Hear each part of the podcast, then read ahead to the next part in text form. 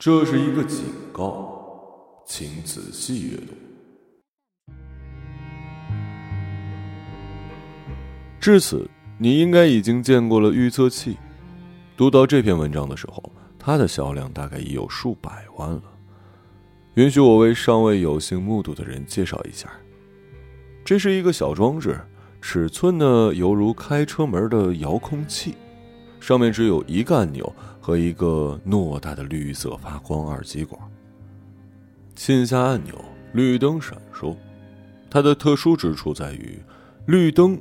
会在你按下按钮的前一秒闪烁。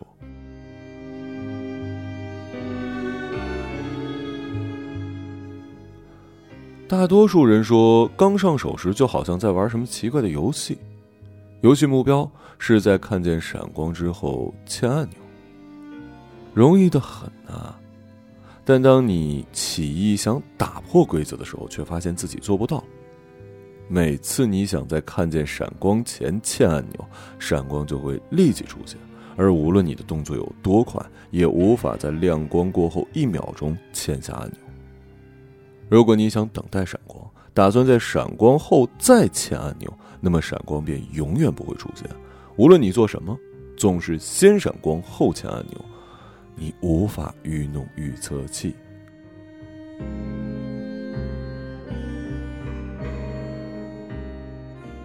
预测器的核心部件是反向延时电路，它向过去发送信号。等负延时能够大于一秒以后，这项技术的深层内涵会变得更加清楚。但这并不是我警告的重点。迫在眉睫的问题是，预测器正在展示自由意志这东西根本不存在。说自由意志是幻觉的论证早已幼稚。有些基于严密的物理学，有些基于纯粹的逻辑推理。尽管多数人都同意这证明无法反驳，但是没有谁真正的接受这个结论。拥有自由意志的经验过于强而有力，一番论证并不能否定它。真正需要的是实证，而这恰好是预测器所提供的。通常来说，一个人会着魔般的连玩好几天，拿给朋友看，绞尽脑汁的瞒骗装置。这个人可以假装对他失去兴趣，但他不可能忘记其中的内涵。接下来的几周里，未来无法改变这个念头将深入他的脑海。有一部分人意识到选择毫无意义，从此拒绝再做任何决定。他们仿佛整个军团的路士巴特比。哦，在这儿解释一下，这是同名短篇小说中的人物，拒绝任何变化和沟通，不论别人要他做什么，他都只回答“我不愿意”。最后甚至拒绝进食，纷纷的停止了一切自发性活动。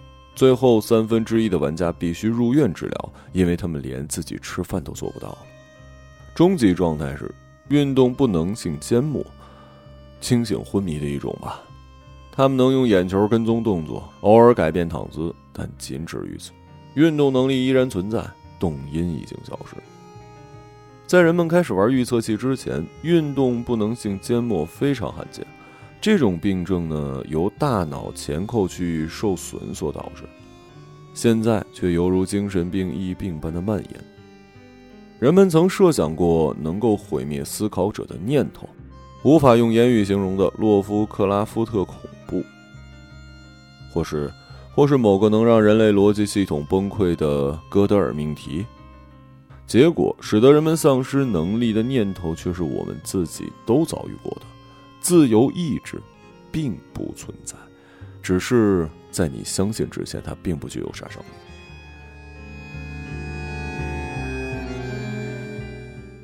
医生试着在患者还能对交谈做出反应时与其辩论。我们一直过着幸福积极的生活。那时我们也没有自由意志，所以没什么不同。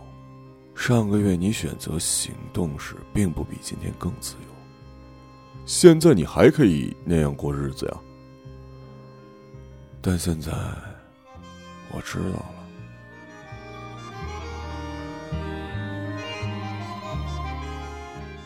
一部分人从此不再开口。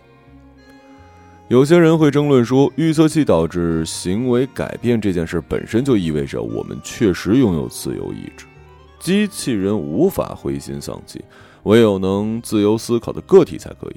一部分人陷入运动不能性缄默，而另一部分人却没有。这一事实突出的正是做出选择有多么的重要。不幸的是，这个推理存在缺陷，因为决定论适用于各种形态的应激行为。一个动态系统可以落入吸引域并收束于不动点，而另一个则展示出不确定的混沌表现。但这两个结果本身却是完全决定性的。我正在你未来的一年后向你发出这个警告，它是兆秒级反向延时电路首次应用于通讯设备收到的第一个长信息。关于其他问题的信息将陆续送来。我给你的信息是这样的。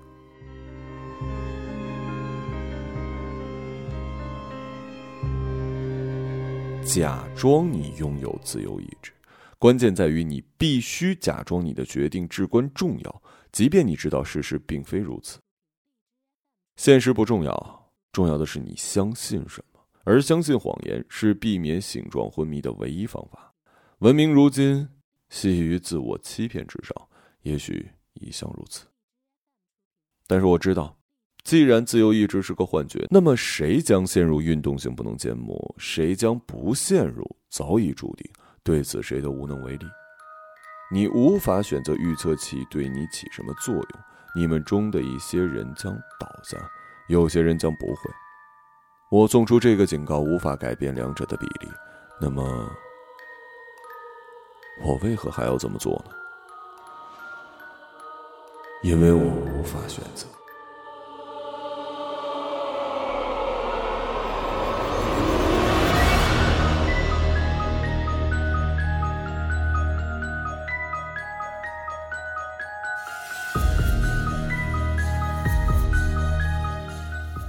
一个朗读者，马晓成。